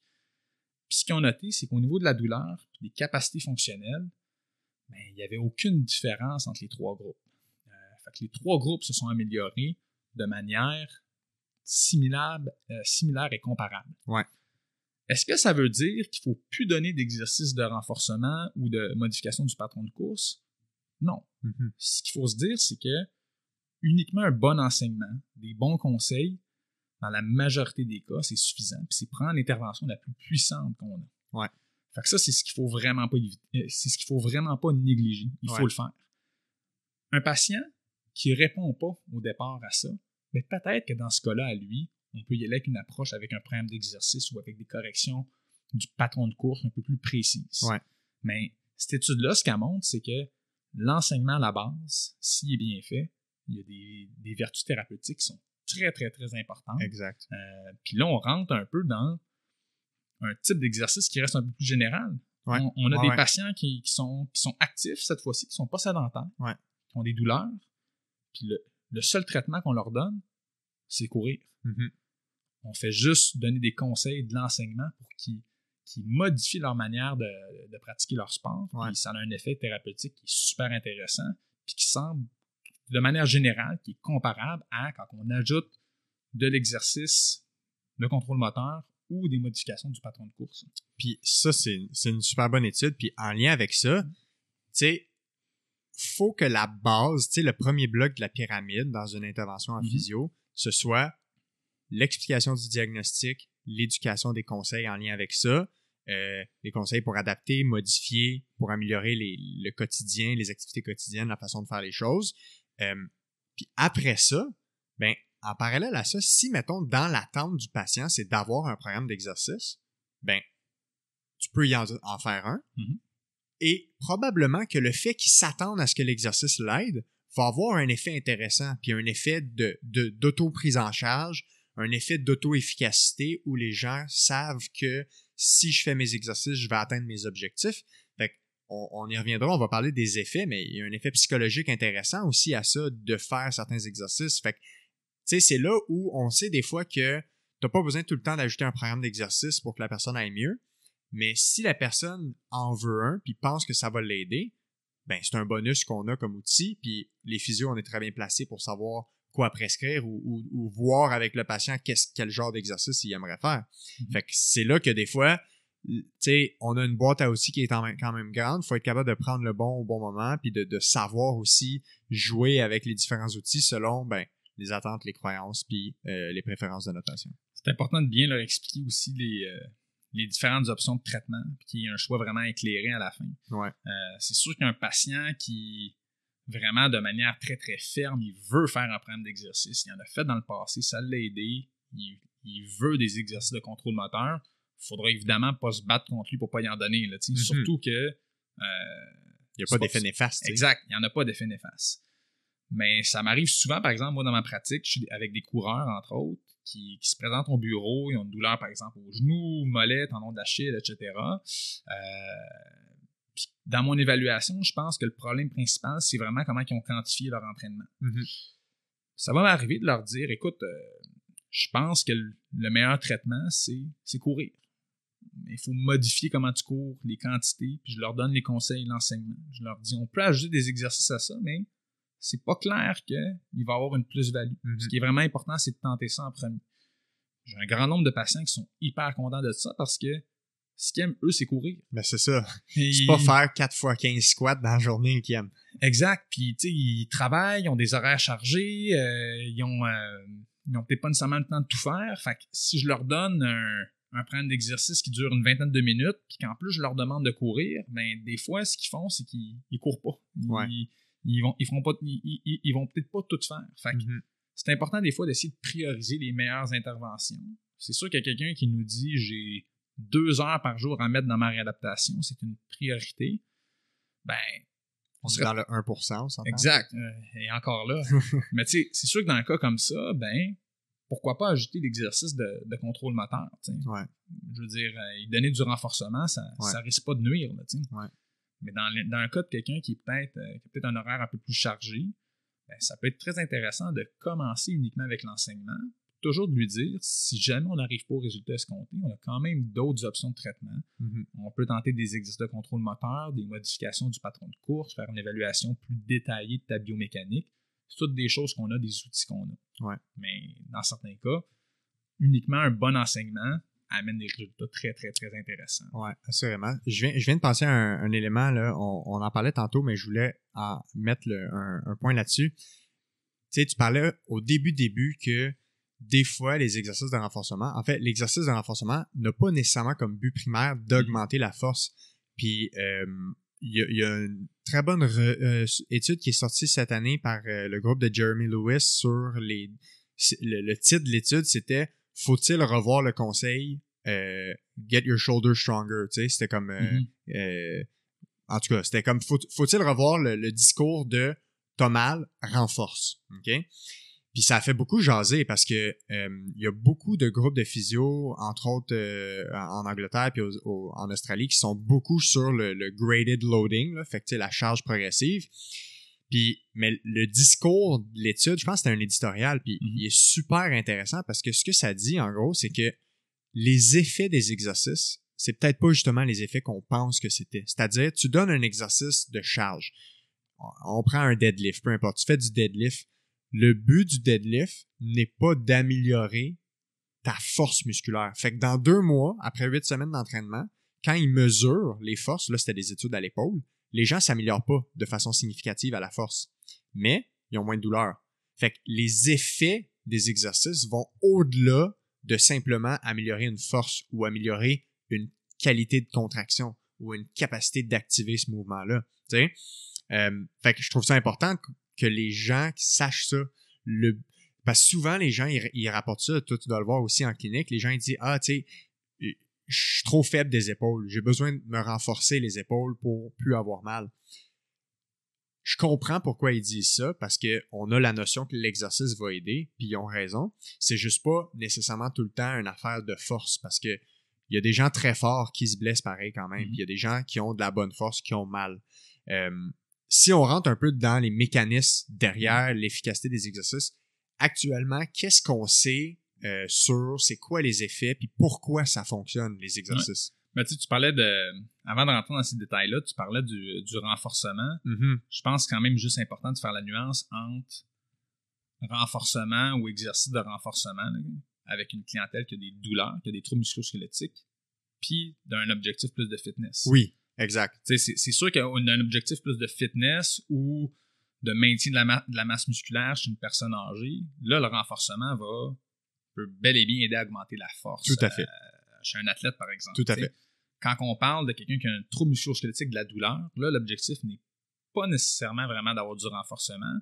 Souvent, ça va être, par exemple, de désensibiliser certaines structures. Exact. Quand on parle des mécanismes derrière les, euh, les effets des exercices, on a, on a plusieurs pistes, plusieurs hypothèses, euh, dans certains cas de la, de la littérature qui explique, mais il y a encore aussi beaucoup d'incertitudes qui persistent.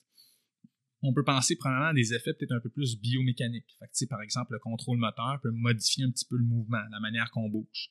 Fait que dans certains cas, ça- il peut avoir un effet qui est biomécanique qui va aider.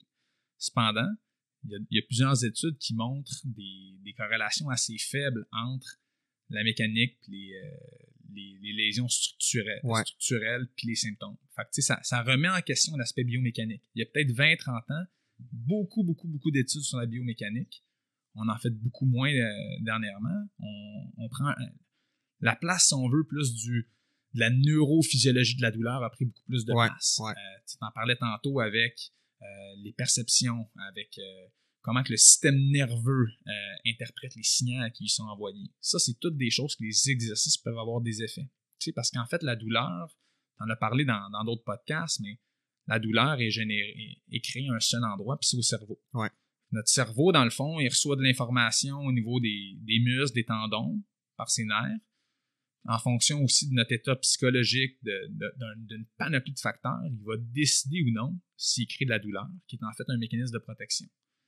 Si on fait de l'exercice, que ce soit de l'exercice de contrôle moteur, de renforcement ou un exercice général, on peut avoir un effet sur ce système nerveux-là. Mhm. On peut avoir un effet qui va venir désensibiliser. On- par exemple, si on a une douleur quand on fait des, certains mouvements au niveau de l'épaule, les tendons sont. Quand on met une charge sur les tendons, il y a une douleur qui est générée par le cerveau. Ben, si tranquillement on fait des exercices où on modifie le mouvement, ou encore si on fait du, du loading progressif Mhm. au niveau des tendons, ben, on peut avoir un effet neurophysiologique. Ce qui est intéressant dans le discours de Jeremy Lewis, c'est vraiment c'est de remettre en question les mécanismes. Ouais, est-ce qu'on a qu'on a vraiment besoin de renforcer, de mettre de la charge? Pas nécessairement. La vérité, c'est qu'on ne le sait pas. Ouais. Euh, il y a plusieurs, plusieurs mécanismes potentiels derrière la diminution des douleurs. Ben, en fait, on sait que la charge progressive fonctionne pour les douleurs à l'épaule. Ce sur quoi il faut se remettre en question, c'est faut pas mesurer nécessairement une augmentation de la Mhm. force avec une machine qu'on mesure la force pour être capable de dire, OK, cette personne-là va s'améliorer. C'est ça, dans le fond, le discours qui remet en question. Exact. Puis, l'autre chose aussi, c'est quand on a quelqu'un qui a une douleur à l'épaule puis qu'on mesure sa force, ben, on mesure pas nécessairement vraiment sa force. Ben, c'est ça. On mesure sa tolérance à forcer avec une Exact. douleur. Exact. Fait que, tu sais, c'est- un peu là que le loading progressif, il peut, oui, augmenter la force, purement, ou, ou- euh, simplement désensibiliser les structures, diminuer la douleur, qui fait en sorte qu'ensuite, on est capable de forcer davantage. Fait Ouais, exact. le, le mécanisme exact, on, on a des pistes, on sait qu'est-ce que l'exercice peut faire, Mhm. mais les... il y a encore des incertitudes qui persistent. Ouais. Il y a des effets psychologiques aussi aux exercices. Absolument. Là, tu sais, on va rentrer peut-être un peu plus dans, dans les effets des exercices généraux. Ouais. Quelqu'un qui est sédentaire, qui n'est pas actif, qui se met à marcher, à faire du vélo, du, par exemple, ben, il va avoir des libérations d'endorphines. Il va avoir un bien-être psychologique au fait de bouger. S'il fait de l'exercice de groupe, il peut avoir en- encore là ici un, un aspect plus social qui, Mhm. qui vient l'aider. C'est- toutes des choses qui peuvent jouer sur la douleur. Tu, sais, tu parlais un peu euh, tantôt des, des facteurs pronostiques pour les améliorations. tu sais. Des, des- des gens qui ont de la kinésiophobie, qui ont des qui peuvent être un peu dépressifs, par exemple, qui peuvent avoir des, des craintes, là, de la catastrophisation de la douleur, que c'est, des facteurs qui sont très négatifs pour, Mhm. l'amé- pour, pour, euh, pour l'amélioration, euh, tant en, en réduction de douleur qu'en amélioration fonctionnelle. Ben, chez ces patients-là, si on, on vient leur amener un bien-être psychologique en lien avec le sport, en lien avec l'activité physique, ça se peut qu'on ait un effet sur leur douleur aussi. Ouais. Fait c'est là aussi qu'il faut, nous comme thérapeutes, les patients aussi, se remettre en question sur c'est quoi le meilleur exercice pour nous. Mhm. Est-ce que on est plus, est-ce que c'est plus un cas où on a besoin de quoi qui est un peu plus général, qui est un peu plus spécifique, un mélange des deux? C'est toutes des bonnes questions, puis c'est Ouais. des, des choses qu'il faut se remettre en question. C'était surtout ça l'objectif, dans le fond, des deux revues qu'on a fait. Ouais. De, remettre, de, de- de se remettre en question, d'avoir des discussions, puis d'un peu de, de, repenser à nos manières de faire. Est-ce qu'on ce qu'on fait, c'est déjà bien, mais est-ce qu'on peut faire encore mieux? Est-ce qu'on peut avoir encore plus d'impact dans, euh, Mhm. dans la vie de nos patients, puis d'a- d'avoir des impacts à long terme aussi? Tu parlais des, des effets psychologiques puis même soci- sociaux, tu sais, sur la douleur. J'ai une anecdote qui me vient en tête, là, qui est, c'est probablement une des choses qui m'a le plus marqué à date depuis le début de ma carrière, euh, pour démontrer la puissance de tous les facteurs externes sur la façon qu'on vit une douleur ou une blessure. Euh, je, traitais un, patient il y, a, quelques années. Il consultait pour une douleur à l'épaule après un accident de moto, puis il y avait des antécédents de douleurs chroniques ailleurs. Il y avait des antécédents aussi euh, euh, psychiatriques. Fait que antécédents de dépression, euh, je pense il y avait un trouble sur le spectre de la bipolarité ou quelque chose comme ça. Puis je l'ai suivi pendant probablement un 6-8 mois, OK? Avec une super belle évolution au début, puis après ça, beaucoup de up and down, OK?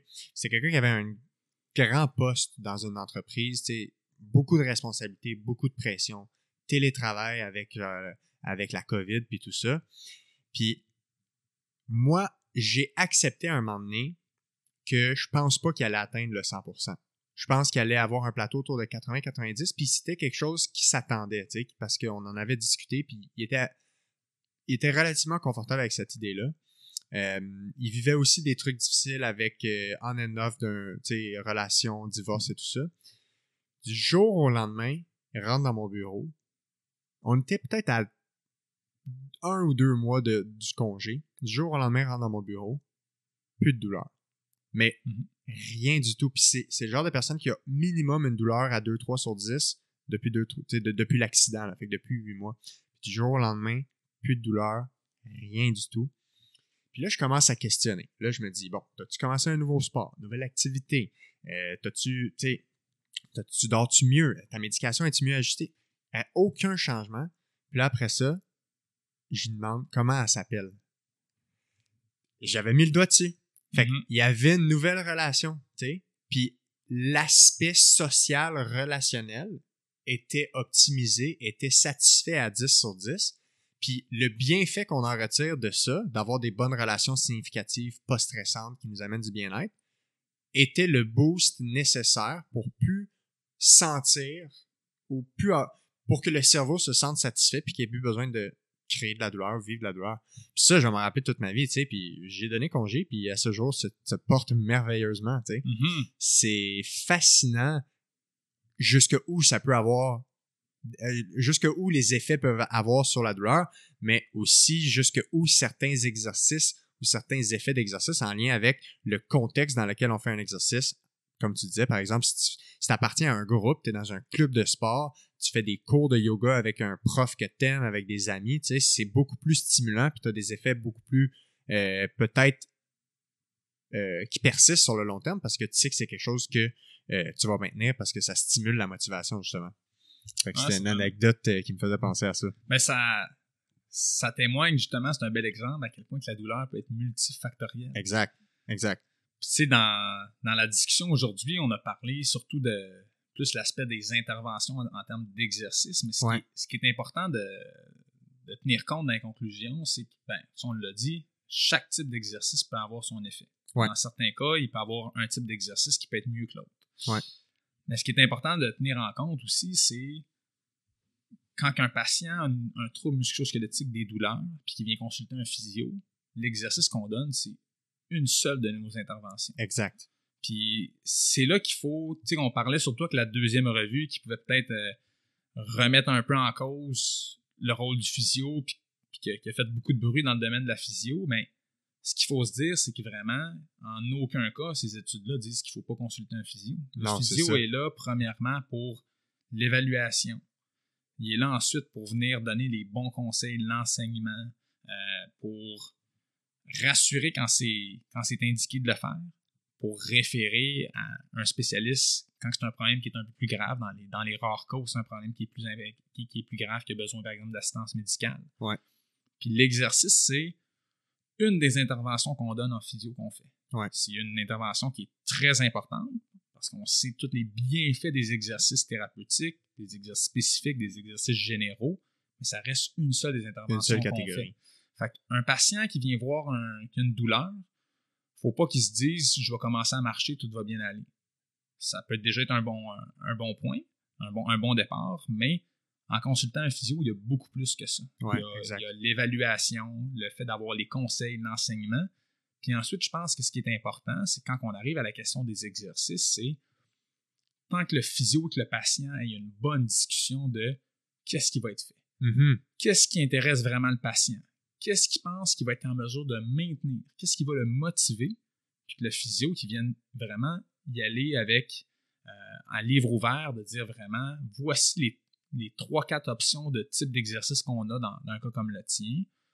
Moi, je te suggérais telle, telle ou telle chose, mais il y a ces autres options-là aussi qui peuvent être, qui peuvent être faites dans ton cas. C'est important qu'il y ait vraiment une bonne discussion pour qu'on ait vraiment, dans le fond, euh, une décision qui est, qui est partagée Exact. entre le patient et le, le physio. Ouais, d'avoir un plan de match qui est construit à deux. Exact. Mais tu vois, euh, je demeure très confiant euh, quand j'affirme que la meilleure intervention qu'on a comme physio, qu'on fait, c'est l'éducation, la réassurance, les conseils. Mhm. Puis, tu sais, on pourrait rentrer tout ça dans éducation, là, conseil, réassurance. Si tu me donnes une chose, une seule intervention que je peux garder pour le restant de ma vie comme physio, c'est ça. C'est la Ouais. réassurance, l'éducation, les conseils. Je suis capable de dealer sans exercice. Je suis capable de dealer sans thérapie manuelle. Je peux pas dealer sans explication, éducation, conseil. Fait que je dis souvent aux gens, tu sais, la majorité de ce qu'on doit faire pour guérir le problème, c'est le comprendre, savoir qu'est-ce qu'on doit modifier dans le quotidien, dans les activités, puis après ça, ben avoir des conseils sur OK, quand ça te fait mal, tu fais ça. Tu sais, tu, peux faire ça pour soulager.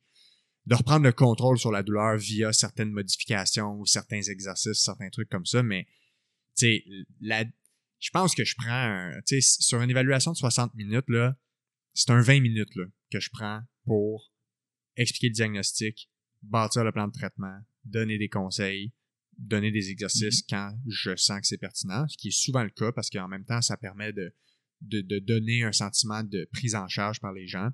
Fait que je pense assurément que c'est notre meilleure intervention. Ouais, ben, euh, rares sont les conditions où l'exercice n'est pas, euh, pas indiqué. Exact. En fait, l'exercice a plein de vertus thérapeutiques. C'est juste une question de trouver euh, le bon type pour Ouais. chacun des patients. Puis si c'est quelqu'un qui est déjà actif comme un coureur, ben, on n'a peut-être pas besoin d'en ajouter. là. Non, c'est ça. C'est surtout qu'ils n'ont pas de, d'effet néfaste, les exercices. Mhm. Quand c'est bien enseigné, bien compris, bien Ouais. dosé. tu sais. Il y a deux derniers éléments que je veux discuter avec toi. Euh, la première, ce serait, mettons, tes conclusions sur... Tu sais, toi, tu as, eu le nez là-dedans, dans la recherche, euh, sur les types d'exercices. Qu'est-ce que tu penses qui manque ou vers où on doit tendre pour avoir une meilleure avancée de la profession, puis des conclusions plus solides ou quel genre de conclusion que tu aimerais qu'on ait? C'est quoi les questions qu'il faut se poser pour l'avenir en lien avec les types d'exercices? En lien avec les types d'exercices, c'est peut-être. euh, bon, on commence à avoir des conclusions qui sont quand même assez bonnes. Euh, il pourrait avoir, en, en prenant un petit peu plus de données, on pourrait venir un peu mieux classifier les, euh, les, les types de patients Ouais. pour savoir avec quel type de patient que telle approche va être la meilleure. Ouais. On pourrait davantage évaluer les, les préférences aussi des patients. Tu sais, par exemple, Mhm. là, euh, Ouais. y aller vraiment avec qu'est-ce que le patient y croit, puis à quel point que ses croyances en termes avec l'efficacité d'un exercice ou de l'autre va avoir un impact sur ses résultats. Mhm. C'est sûr, ça a un impact. Fait que ça, c'est toutes des choses qui pourraient être évaluées. Euh, pour ce qui est de la première revue, on a quand même des données qui sont quand même assez intéressantes. là. Euh, Puis, tu sais, il y, a- il y a quand même eu beaucoup d'études sur les exercices. On, on pourrait en faire un petit peu plus, des études de meilleure qualité aussi pour vraiment venir avoir un niveau d'évidence qu'on pourrait considérer comme élevé et non comme modéré Mhm. mais on s'en vient quand même assez bien là-dessus. Pour ce qui est de la deuxième revue, on a regardé le général versus le spécifique. Là, il manquait d'études de bonne qualité. Fait que là, tu sais, ça serait un peu plus de, de, de faire des études où on prend un peu plus d'informations sur quel type de patient qu'on a.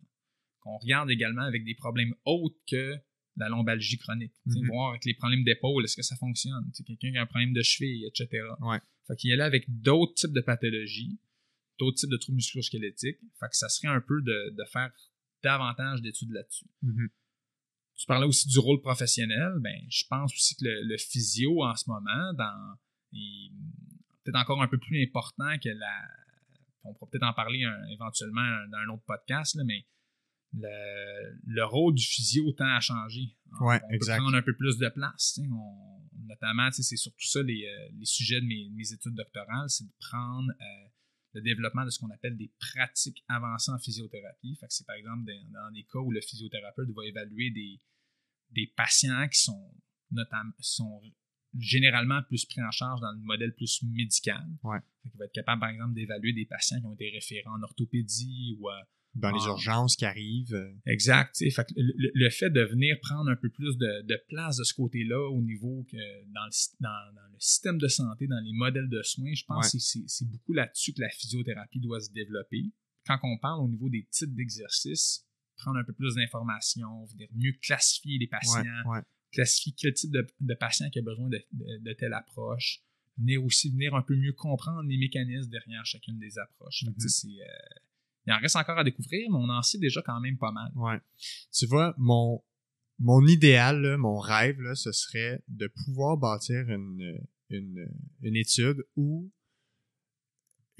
là où je suis le plus confiant dans ma pratique pour euh, appliquer ce modèle-là, c'est les lombalgies. Mm-hmm. C'est en lombaire, c'est ce qui est le plus démontré aussi dans la littérature.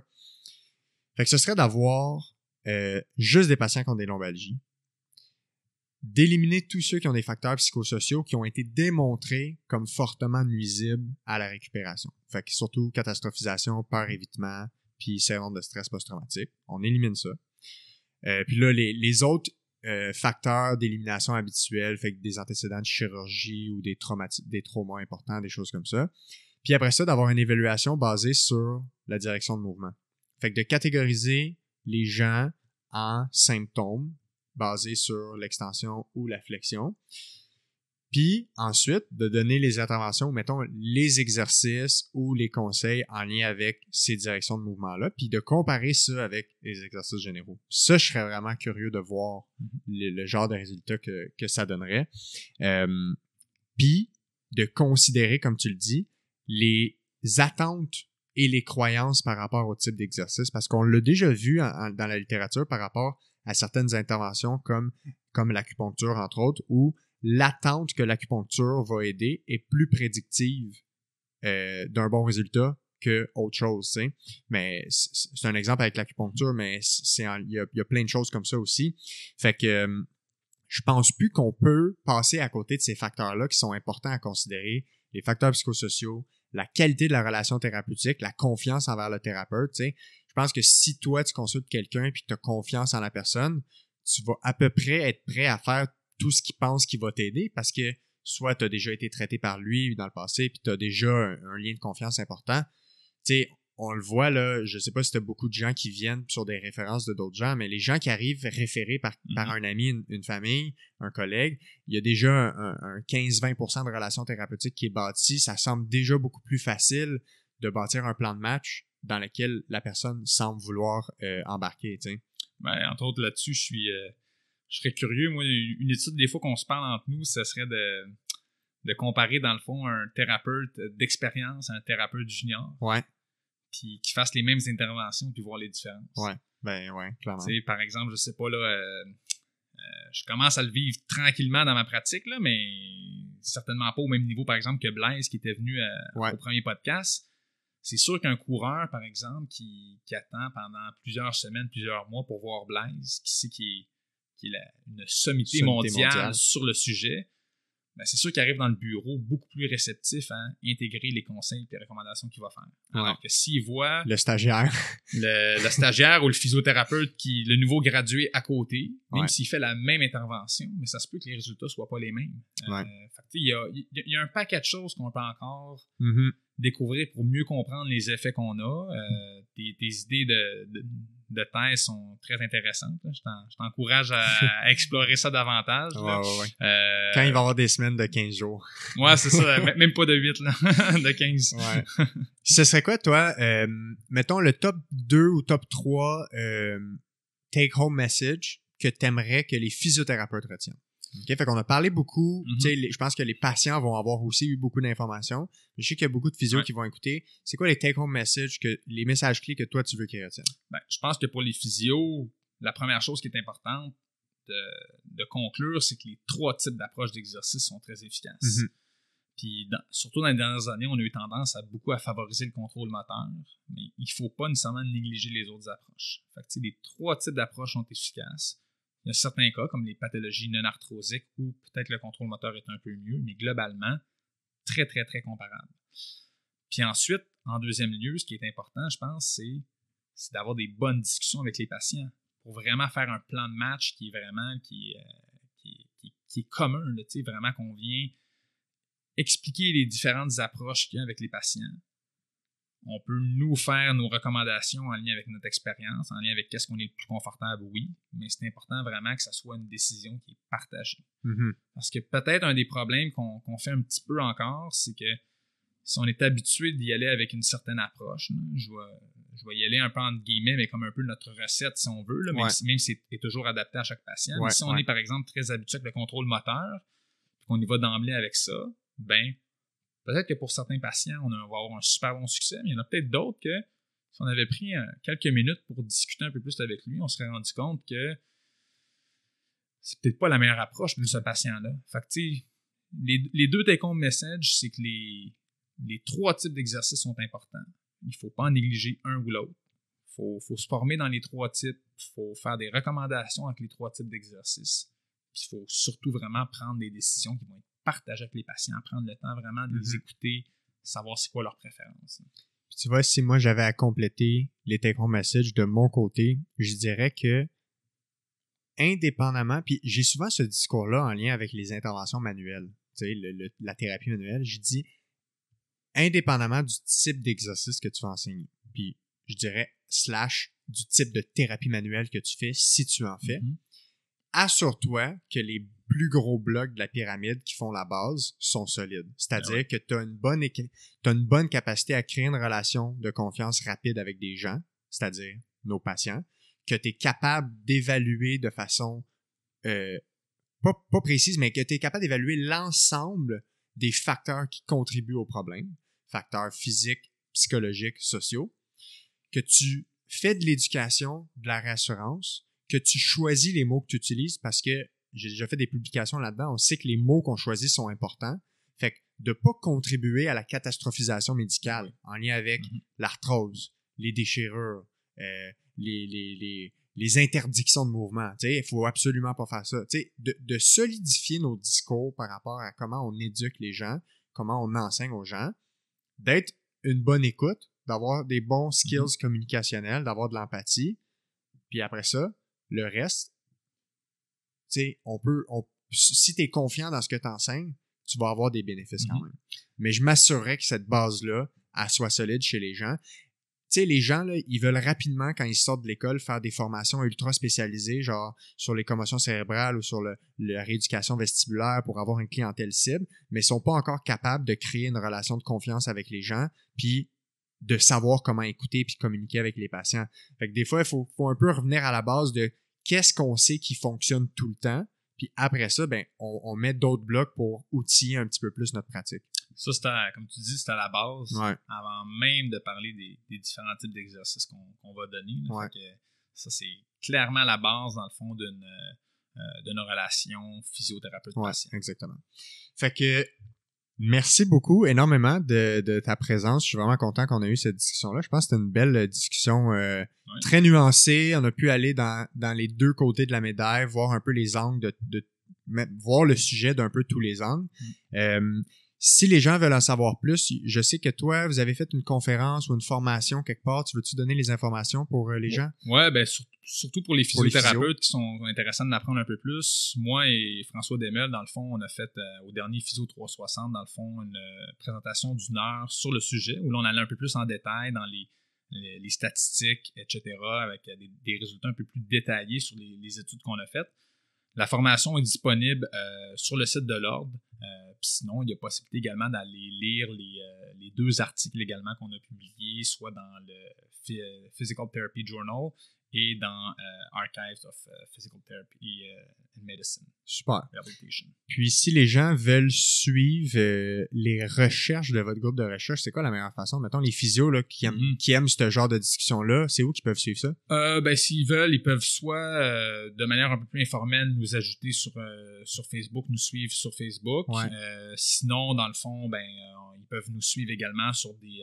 ben, il y a ResearchGate qui est un petit peu l'équivalent du Facebook pour chercheurs, on veut, un média social de chercheurs. Sinon, il y a les moteurs de recherche un peu comme, euh, comme euh, Google Scholar aussi, où on peut suivre chacun des chercheurs qu'on veut, voir les, dernières publications qu'ils font. Euh, fait que je dirais un peu le mélange de tout ça, médias sociaux, suivre les formations aussi. On va donner de temps en temps des formations à l'ordre aussi pour partager justement les résultats de nos, nos recherches. c'est un peu un peu les, euh, les, bons moyens justement de, de, nous suivre, de regarder voir qu'est-ce qu'on fait. Bon, super. Fait que euh, on se reparle éventuellement pour euh, peut-être parler de pratiques avancées, puis on verra si on peut se faire un autre épisode là-dessus. Un gros merci Alexis. Hein. Merci à toi, salut.